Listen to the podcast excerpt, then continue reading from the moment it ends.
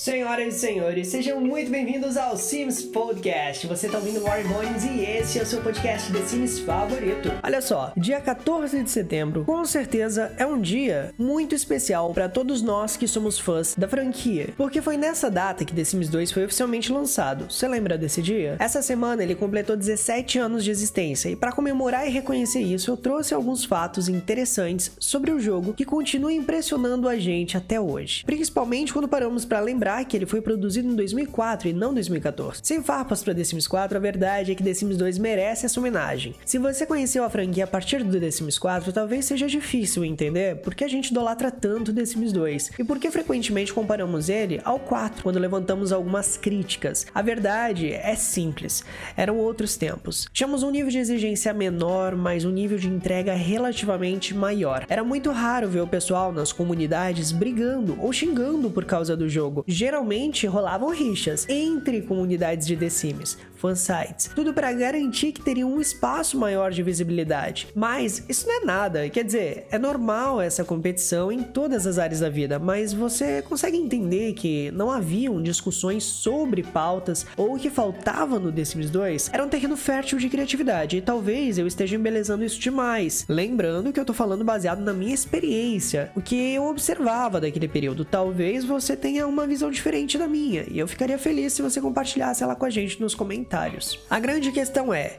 era tudo muito novo. Talvez por esse motivo a gente se deslumbrava e se deslumbra até hoje. É impossível falar sobre The Sims 2 sem compartilhar algumas histórias ao longo do caminho. E uma dessas histórias é compartilhada por Jake Simpson, um produtor responsável pelo desenvolvimento do jogo, que recentemente compartilhou um pouquinho de como foi o desenvolvimento do The Sims 2. The Sims 2 foi um jogo construído em cima do código do The Sims 1, o que significa que boa parte do que ambos têm em comum está relacionado a isso havia uma grande equipe em torno do seu desenvolvimento e eles já imaginavam de 10 a 15 recursos novos que realmente funcionaram, mas acabaram sendo cortados por razões de hub do jogo ou simplesmente porque não era tão divertido assim. Por exemplo, havia um mecanismo de memória onde um sim que testemunhou algo de primeira mão realmente poderia comunicar isso a outro sim. Ou seja, se o sim A viu você se mijando, ele poderia dizer ao sim B, e quando o sim B te visse, ele começaria a rir do nada. O problema disso é que você, jogador, não faria ideia de por que, que esse sim tá rindo de você. E não havia uma maneira fácil de incluir o motivo sem tivesse de ser expressado em palavras. Afinal, o sim B poderia nunca ter te visto na frente. Então essa ideia acabou sendo descartada. Seria ótimo se eles trouxessem isso pro The Sims 5, eu ia adorar. O diferencial da franquia The Sims é tentar usar as palavras o mínimo possível, e essa é a razão pro SimList ter sido criado. Apesar das ferramentas de construção terem sido reconstruídas do zero pro The Sims 2, é importante lembrar que a ferramenta fundação já havia aparecido em um beta do The Sims 1, que acabou não funcionando. Mas voltando ao estúdio, por ter sido algo que ficou pronto relativamente cedo, os produtores aproveitavam esse período de tempo para construir lotes incríveis e fazer competição entre eles. Você consegue imaginar como devia ser da hora trabalhar no jogo durante esse período? Originalmente, The Sims 2 viria com 5 bairros, mas como nesse período o jogo sofria diversas mudanças no formato do arquivo, eles precisavam descartar e recomeçar todo o trabalho de novo. Até que Jake percebeu que todo o projeto estava sendo feito numa planilha do Excel e copiado meticulosamente para dentro do jogo, valor por valor, em diálogos nas ferramentas do The Sims 2. E isso foi algo bem interessante, porque ele acabou construindo um importador spreadsheet nas ferramentas do jogo e boom, três semanas de trabalho eram feitos em apenas um toque. Foi isso que permitiu ao jogo ser lançado com três bairros diferentes. Eles ainda levavam alguns dias para construir as casas, então tinha um limite de tempo. O ambiente do processo de produção do The Sims 2 era, segundo Jake, definitivamente um projeto de paixão, feito realmente por grandes fãs de The Sims. Cada pequeno aspecto da história do The Sims 2 foi planejado meticulosamente, nada aconteceu por acaso, e talvez seja esse o motivo do jogo ser grande até hoje. Falando nisso, é importante lembrar que naquele período eles tinham cerca de 20 engenheiros de objetos no The Sims 2, todos produzindo conteúdo. Eles descobriram que uma vez que o jogo foi vendido, cada um dos objetos criados valia o equivalente a cerca de 500 mil dólares para EA.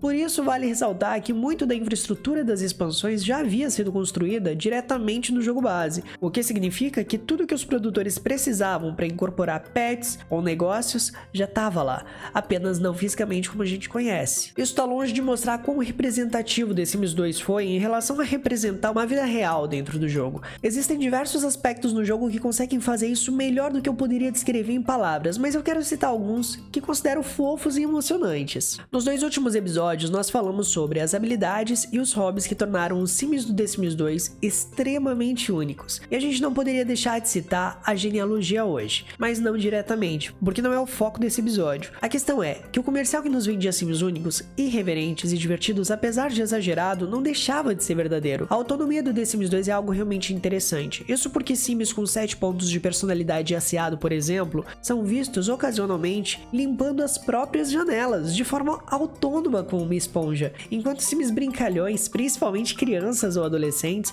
podem ser pegos descendo a escada pelo corrimão ou brincando com a geladeira. E diferente do The Sims 3 ou 4, que os Sims são capazes de se cuidar sozinhos, no The Sims 2, se o seu Sim estiver faminto e você não direcionar para preparar uma refeição, ele pode simplesmente vasculhar a geladeira em busca de comida e beber um pouco do leite direto da embalagem, preenchendo aí levemente sua necessidade de fome. Uma característica legal do The Sims 2 é que os Sims reagiam aos objetos novos. Havia uma necessidade, que posteriormente foi removida, chamada ambiente, na qual os objetos ou decoração da casa influenciavam influenciavam a forma como seu sim se sentia, e isso indiretamente influenciava o sistema de aspiração do jogo, deixando seu sim mais feliz ou infeliz com o lar em que ele vivia. Falando nisso, outra necessidade que existia no jogo antigamente era de conforto, o que significa que determinados objetos poderiam agradar ou desagradar um pouco mais o seu sim, fazendo ele se sentir confortável ou não. E eu não poderia falar sobre conforto sem lembrar que os assentos do sofá do The Sims 2 são os mais confortáveis de toda a franquia, porque eles reagiam ao Sims, quando seu Sim se, se, sentava, os assentos reagiam afundando. E quando ele pulava, também a gente não viu mais isso desde o The Sims 2, seja no The Sims 3 ou 4, o que me faz pensar que os sofás desses dois jogos devem ser bem desagradáveis, inclusive no 4 que todos parecem ter assentos duros. E já que estamos falando de dureza, dureza mesmo era usar o PC no The Sims 2. Enquanto no The Sims 4 seu Sim abre o PC já fazendo tudo que ele precisa, no 2 ele precisava ligar o PC, aguardar, colocar o CD do jogo que estava a fim de jogar aguardar a tela de introdução para daí sim começar a brincar. 2004, né, minha gente? Outras épocas. Mas não era só isso não. Os Sims tinham um pouco mais de intuição. Desde bebês que comiam a ração e dormiam nas caminhas dos cachorros, até crianças que podiam sacanear os adultos, pegando um pouquinho aí de eletricidade estática no carpete para dar um choque. The Sims 2 realmente se preocupava com esses pequenos detalhes. Tanto é que até hoje ele é o jogo com o maior número de brincadeiras entre Sims que já vimos. Os Sims podem podem fazer uma guerra de travesseiros, brincar de pega-pega,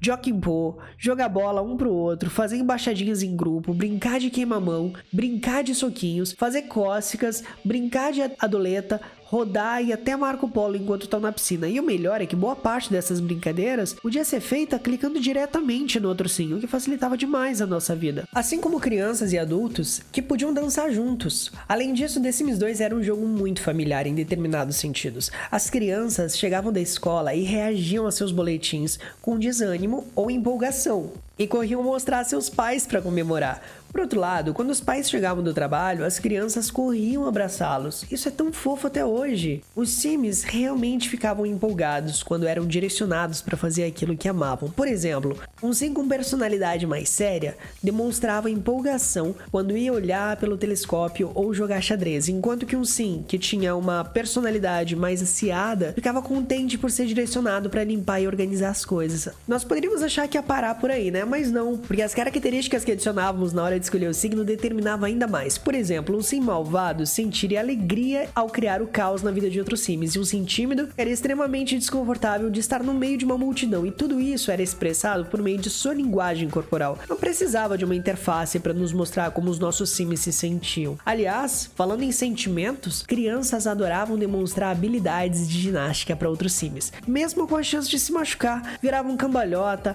plantavam bananeira virava uma estrelinha e para melhorar, havia um aspecto visual do The Sims 2 que nunca mais foi reproduzido oficialmente pela Maxis. Os cabelos do jogo possuíam física. Se você acha que isso era o melhor que eles poderiam fazer, que nada. Os adolescentes podiam fugir de casa, os bebês podiam brigar por uma madeira, os bebês eram capazes de aprender canções com rimas e quando cresciam, continuavam cantando essas musiquinhas, ocasionalmente de forma autônoma. E definitivamente as crianças se sentiam muito mal por ver seus pais brigando. Elas saíam correndo e choravam, era devastador. No fim das contas, os Sims nos reconheciam, eles sabiam que estávamos brincando com eles. Principalmente quando, no momento que você menos espera, eles param o que estão fazendo e olham para cima. E se você move a câmera, eles continuam olhando, movendo a cabeça na sua direção. Os Sims Sims 2 são autocientes. E por conta disso, podem também ter pesadelo à noite se forem dormir com as necessidades baixas ou com a aspiração negativa, além de capotar em cima do prato se forem comer com sono. Pois é, a verdade é que há tanto a ser feito e, e tanto que desconhecemos, mesmo jogando esse jogo há 17 anos, que o dia que eu pegá-lo para brincar no modo simulação de verdade vai ser uma surpresa atrás da outra. Tudo isso porque